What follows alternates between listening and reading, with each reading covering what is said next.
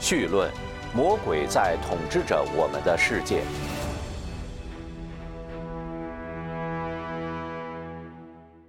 苏联的解体和东欧共产主义政权的垮台，标志着持续了近半个世纪的东西方两大阵营间冷战的结束。很多世人为此感到乐观，以为共产主义的威胁已经成为过去。而实际情况是，原教旨的和改头换面的共产主义思想仍然在全球肆虐。这既包括仍然固守着共产主义意识形态话语权的中国、朝鲜、古巴、越南，也有共产主义因素仍然嚣张的前苏联东欧国家。既有打着民主或共和旗号实行社会主义的诸多非洲和南美国家，也有被共产主义因素严重侵蚀而不自知的欧洲和北美民主国家。共产主义造成的战争、饥荒、屠杀、暴政虽然触目惊心，但其危害却绝不仅限于此。越来越多的人认识到。与人类历史上的所有政治制度截然不同的是，共产主义与人性、人的价值和尊严为敌。在一个多世纪的实践中，它建立了包括苏联和中国在内的一系列庞大的集权国家，造成了上亿人的非正常死亡，奴役了几十亿人口，并曾经一度把世界带到核战争的边缘。更重要的是。它造成了大面积的家庭解体、社会混乱、道德崩溃和整个人类文明的沉沦。共产主义的本质到底是什么？它的终极目的又是什么？共产主义为什么似乎处处与人类为敌？人类的出路在哪里？一，共产主义是魔鬼，其目的是毁灭人类。一个幽灵，共产主义的幽灵在欧洲游荡。共产党宣言以幽灵做开场白，绝非马克思一时的心血来潮。如本书前言所述，共产主义并非一种思潮学说，或者在人类寻找出路时一个失败了的尝试。它是魔鬼，亦称共产邪灵。由恨和宇宙低层空间各种败坏物质构成，它原本是一条蛇，到了表层空间的体现形式，则是一条红龙。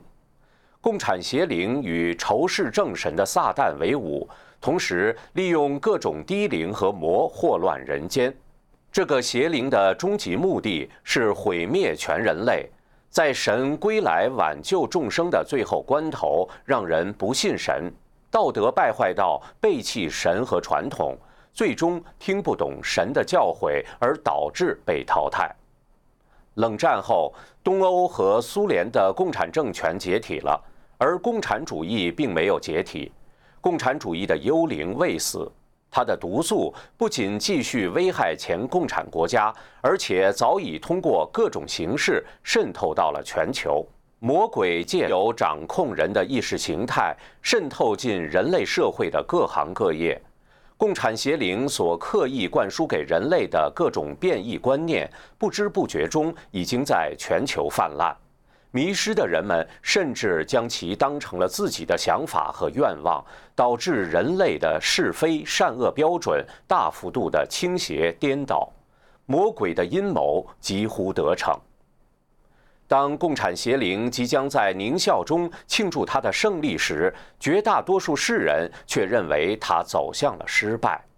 世人处于毁灭的边缘，却还蒙在鼓里。还有比这更危险的境地吗？二，魔鬼毁灭人类的主要方式。人是神造的，慈悲的神一直守护着他的子民。魔鬼深知，要想让神不再管他创造的人类，唯有切断人和神的联系。他为了毁灭人类，采用的最主要方式是破坏神传给人的文化，并败坏人的道德，把人变异到神难以挽救的程度。人是神性和魔性同在，既可道德堕落，又可道德提升的生命。信神的人都知道，一个有道德追求的人，他的正念正行会得到神的眷顾，神会加持他的正念，神也会帮助他的正行，神更会为他创造奇迹。同时，神会提高他的道德层次，使他成为更加高尚的人，直至回归天国。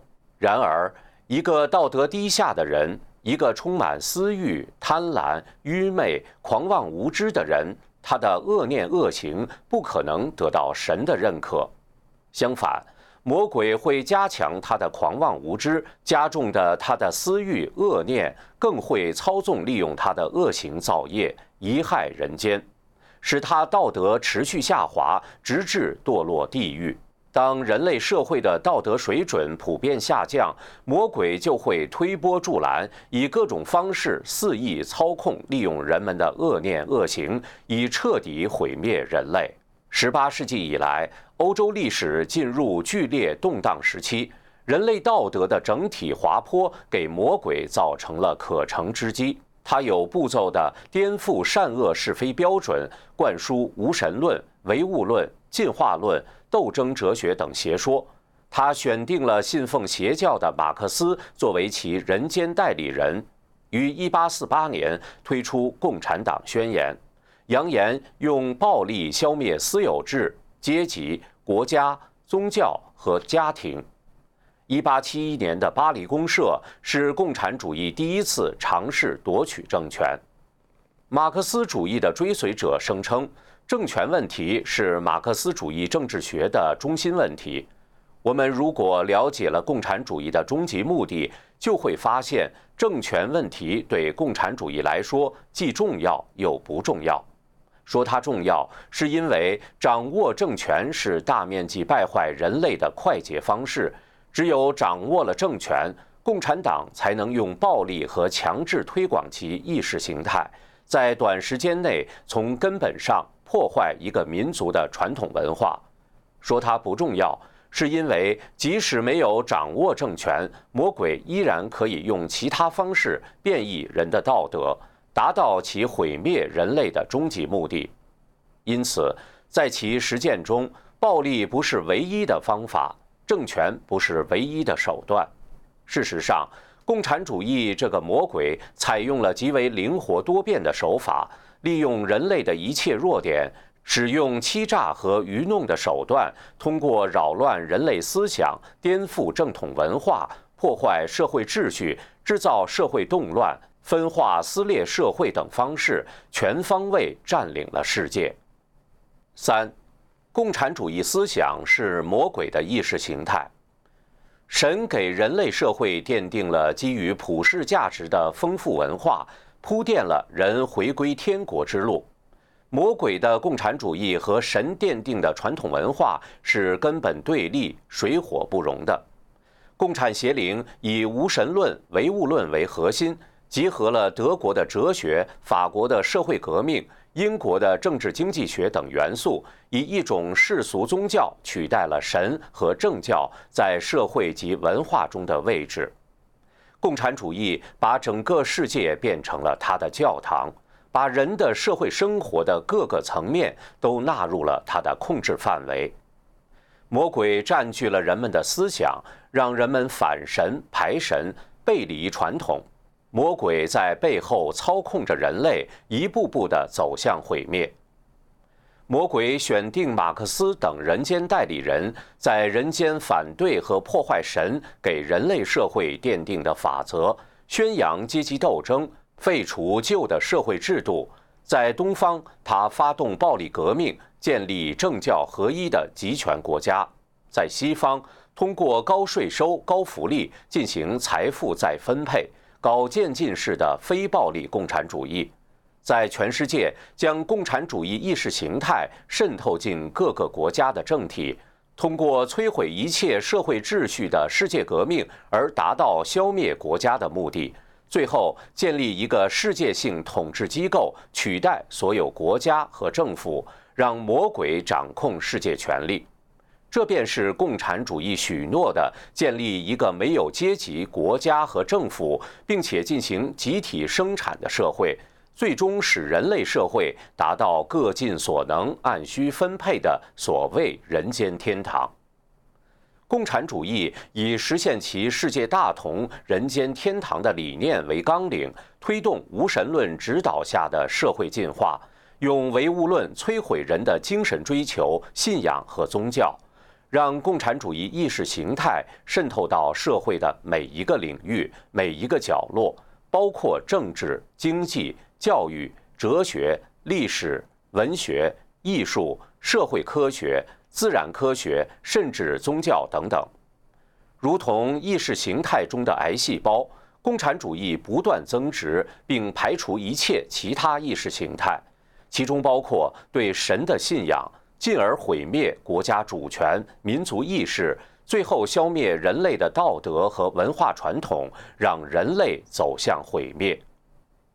马克思在《共产党宣言》中扬言：“共产主义革命就是同传统的所有制关系实行最彻底的决裂。”毫不奇怪，他在自己的发展进程中要同传统的观念实行最彻底的决裂。这句话相当准确地概括了共产主义近二百年来的实践。道德来源于神，神规定道德标准永恒不变，道德标准从来不该是人来定的，也不会随着人的诠释而变。而共产主义则要对任何一种道德宣判死刑，让共产主义的信徒来重新定义道德。在否定道德的同时，共产主义用各种负面因素驱逐人类传统中的正面因素，进而让负面因素占领整个世界。传统的法律源于道德并维护道德，共产主义让道德和法律分离，通过制定恶法、恶意曲解传统的宪法和法律来摧毁道德。神叫人行善。共产主义鼓吹阶级斗争，提倡暴力和杀戮。神给人奠定了家庭作为基本的社会单元。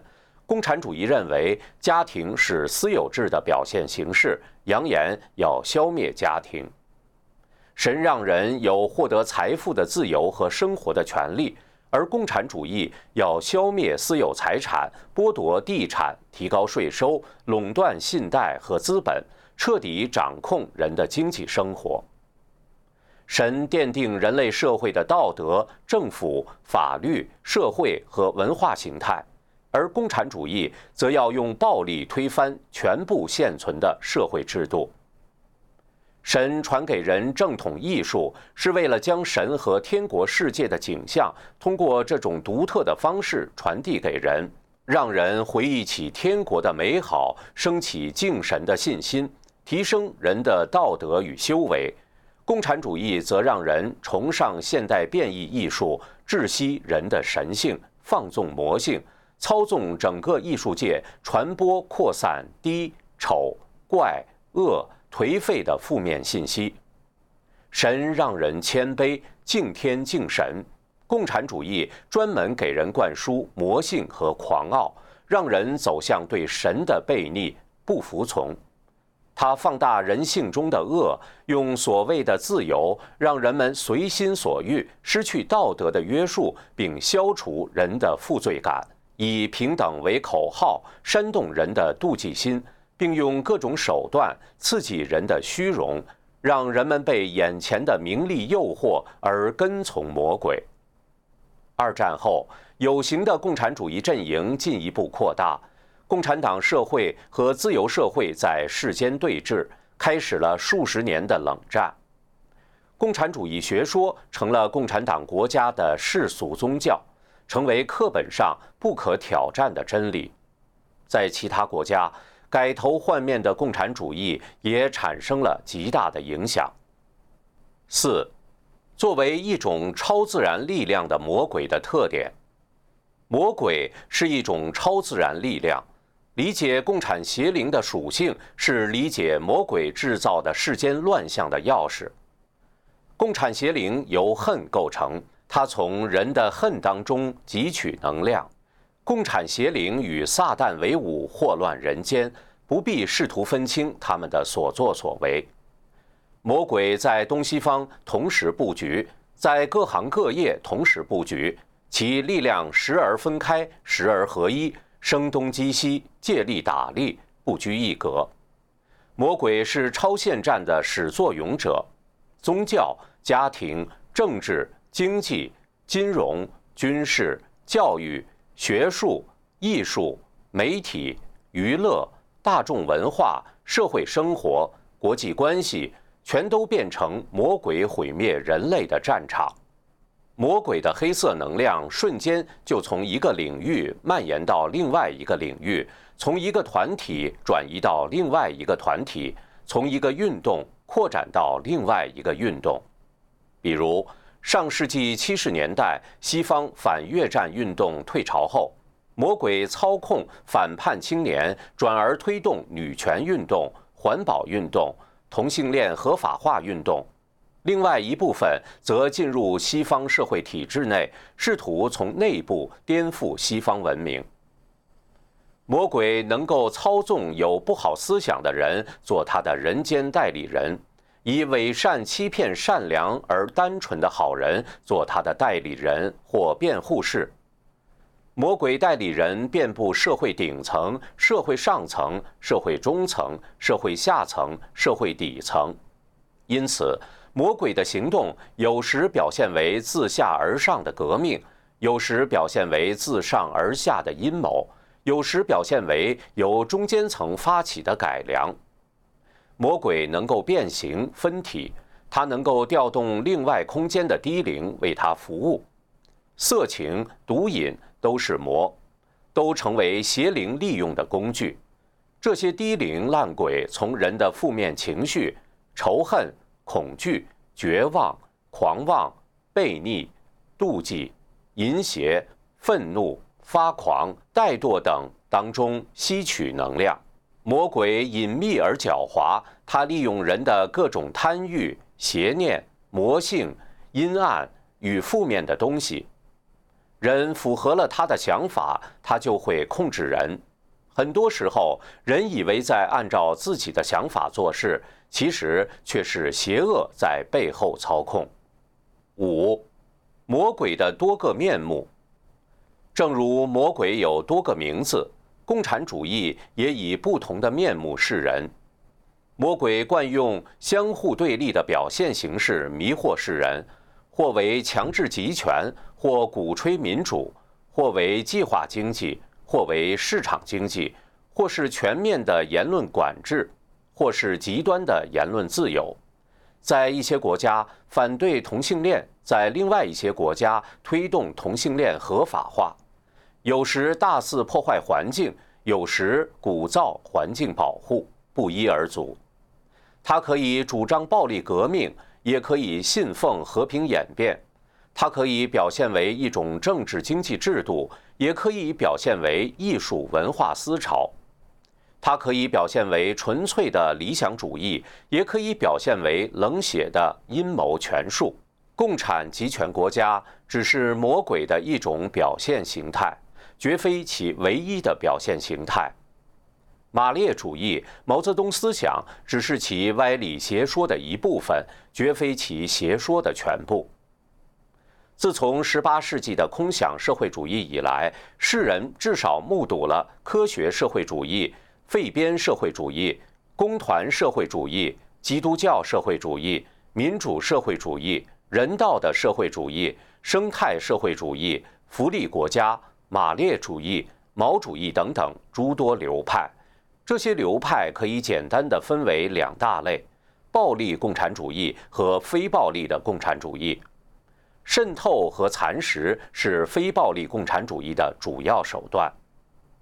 魔鬼最具有欺骗性的招数之一，是在貌似对立的东西方两大阵营里同时布局。当魔鬼轰轰烈烈侵略东方的时候，同时也改头换面潜入了西方。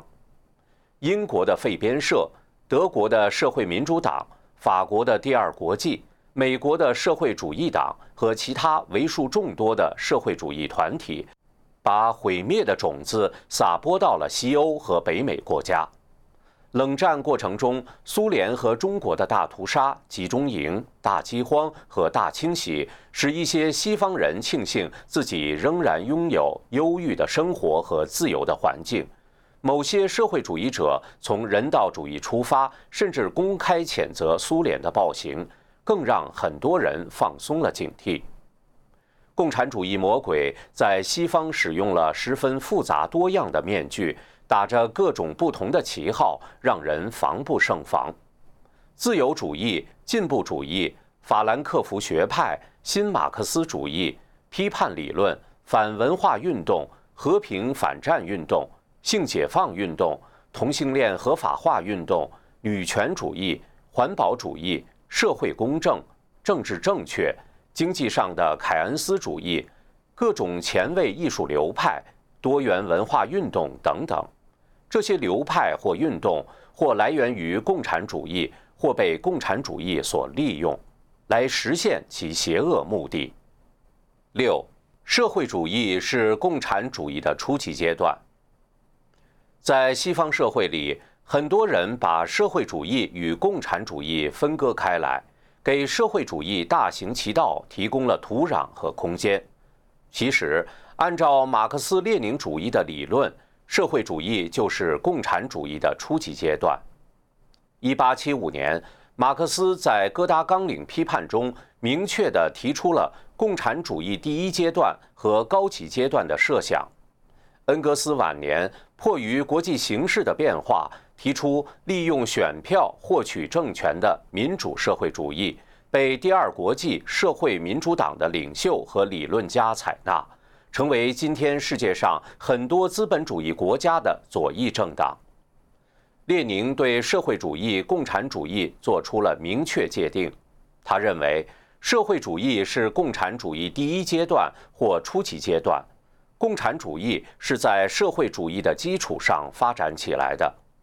可见，社会主义本来就是马克思主义的一部分，是国际共运的一部分。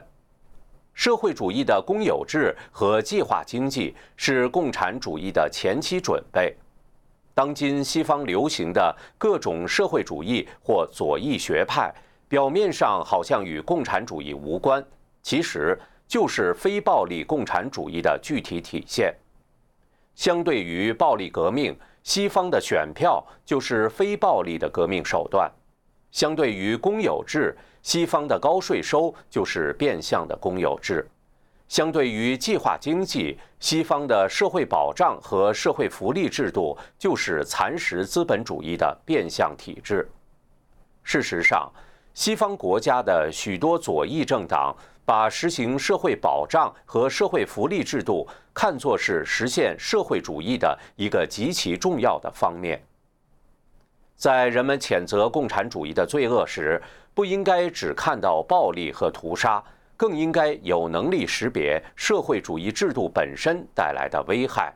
非暴力的共产主义也正在以各种社会主义的名义招摇撞骗、蛊惑人心。认识共产主义，就不得不首先认清共产主义的初级阶段，因为共产主义不是一蹴而就的，如同一个生命，它也有从小长大的过程。也是从初级阶段发展起来的。现在，欧美的某些社会主义或福利国家的共同富裕是以牺牲个人自由为代价的。这些国家的人民尚能够维持一定的政治自由，是因为其社会主义发展程度不高的缘故。但社会主义不是一个静止的概念，社会主义国家以结果平等为最重要的目标。势必不断剥夺人的自由，社会主义必然会向共产主义过渡，也即个人自由会被不断的剥夺。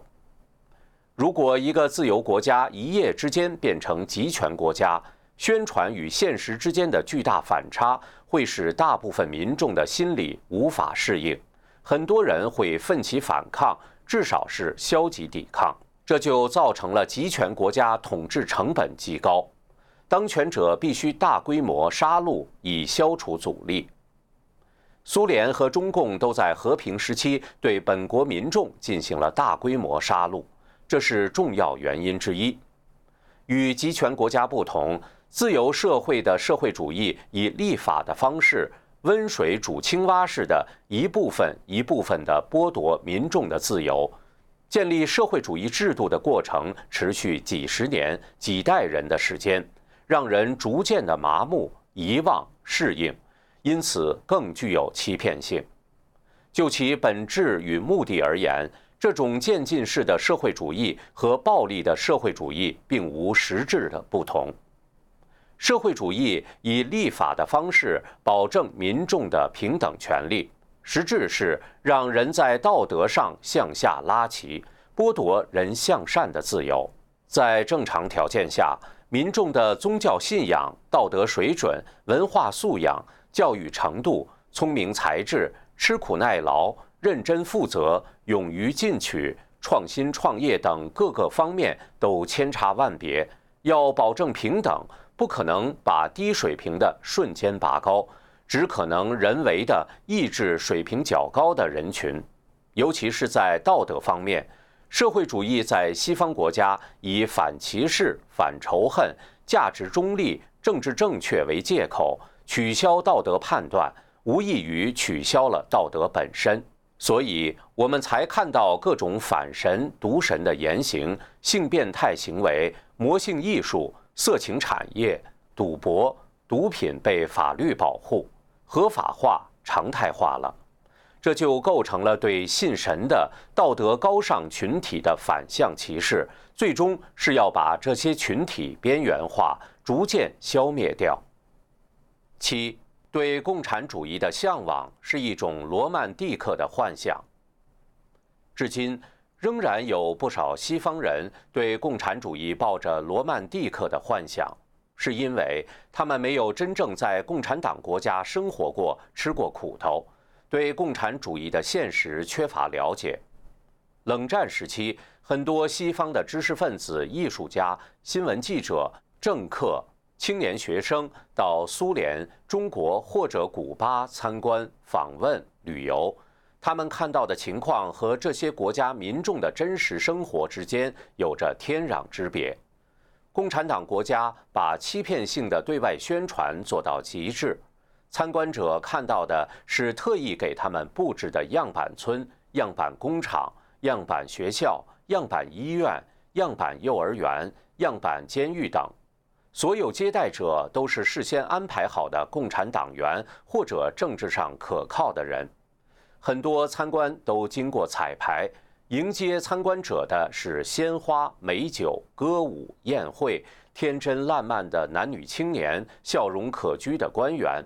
他们看到的是热火朝天的劳动场面，平等自由的交谈，求知若渴的学生，海誓山盟的婚礼。他们看不到的是走过场的审判、草率的判决、公审大会、武斗、批斗、绑架、强制洗脑。关禁闭、古拉格的劳改营、集体屠杀、没收土地、房屋和财产、饥荒、公共服务严重匮乏、没有隐私权、普通公民被窃听盯梢、人人互相监视告密、政权交接时的残酷斗争、特权阶级穷奢极侈、老百姓受苦遭罪。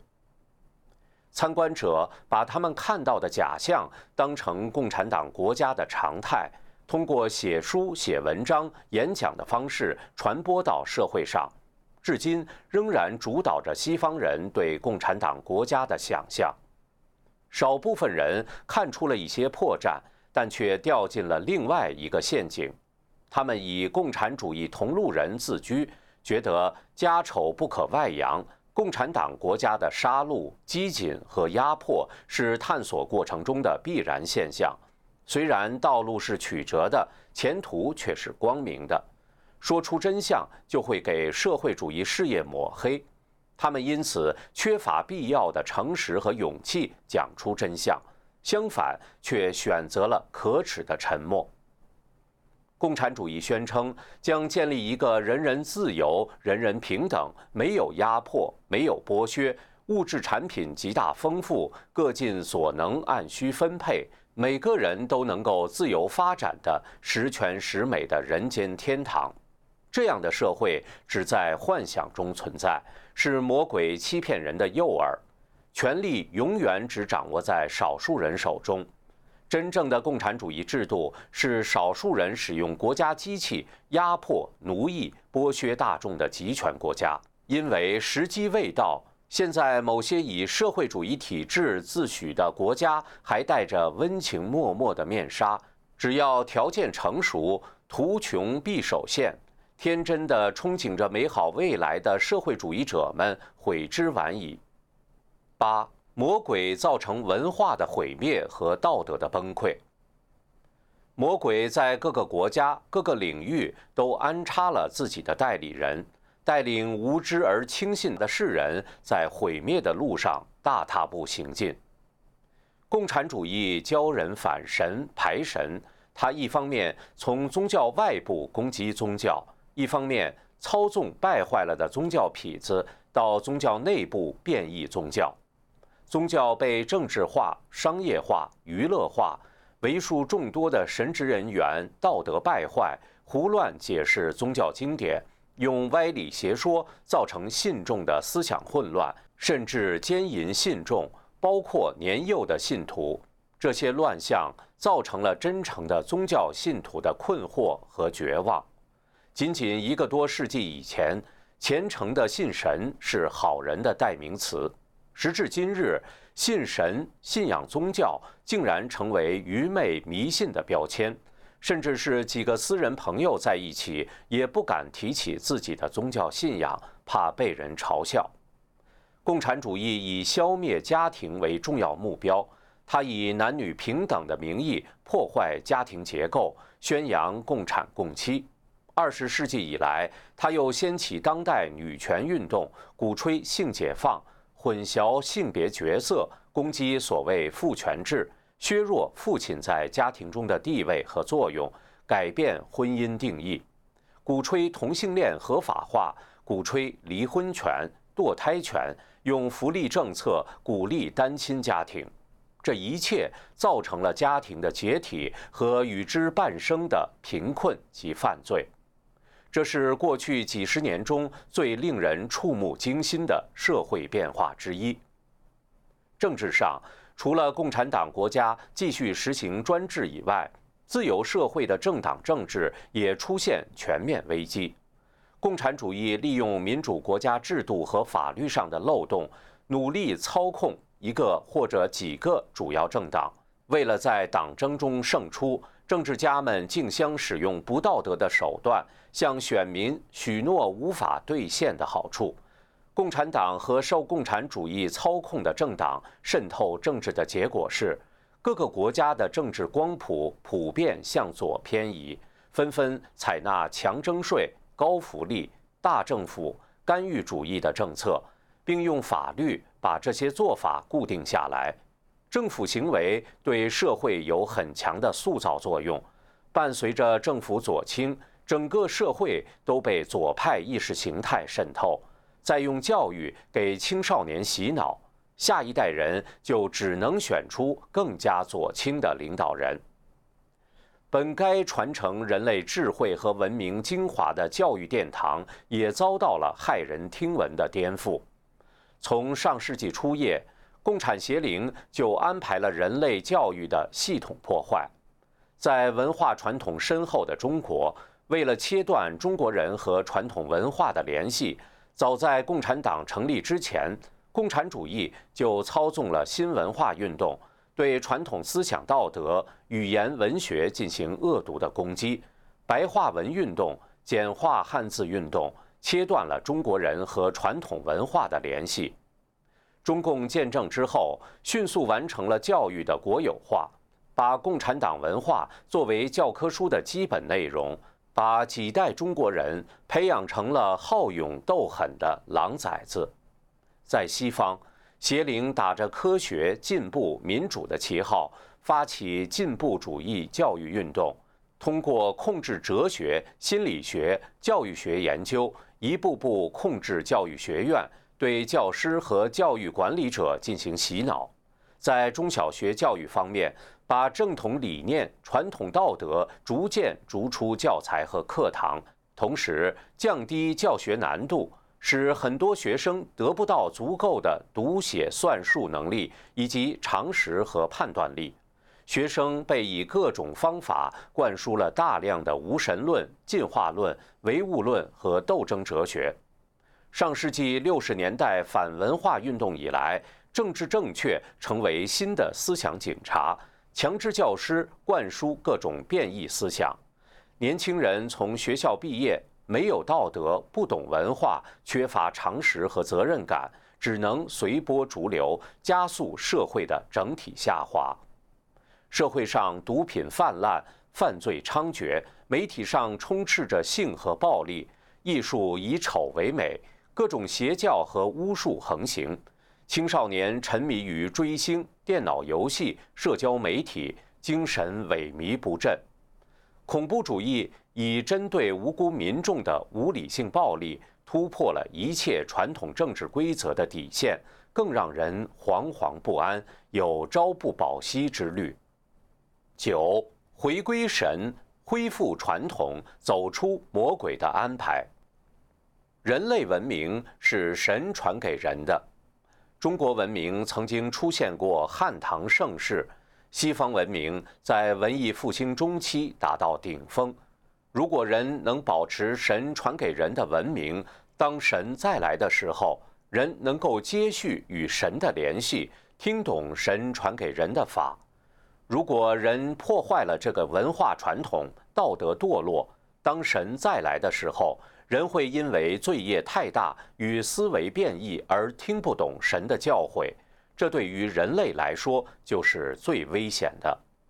这是一个绝望和希望并存的时代。不信神的人在感官享乐中得过且过，信神的人在困惑不安中等待着神的归来。共产主义祸乱人间，意欲最终毁灭全人类。其安排细致而具体，他们的图谋是如此的成功，其中绝大部分已经完成或接近完成。魔鬼正在统治我们的世界。人类古老的智慧告诉我们：一正压百邪，佛性一出，震动十方世界。魔鬼看似强大，在神的面前却不堪一击。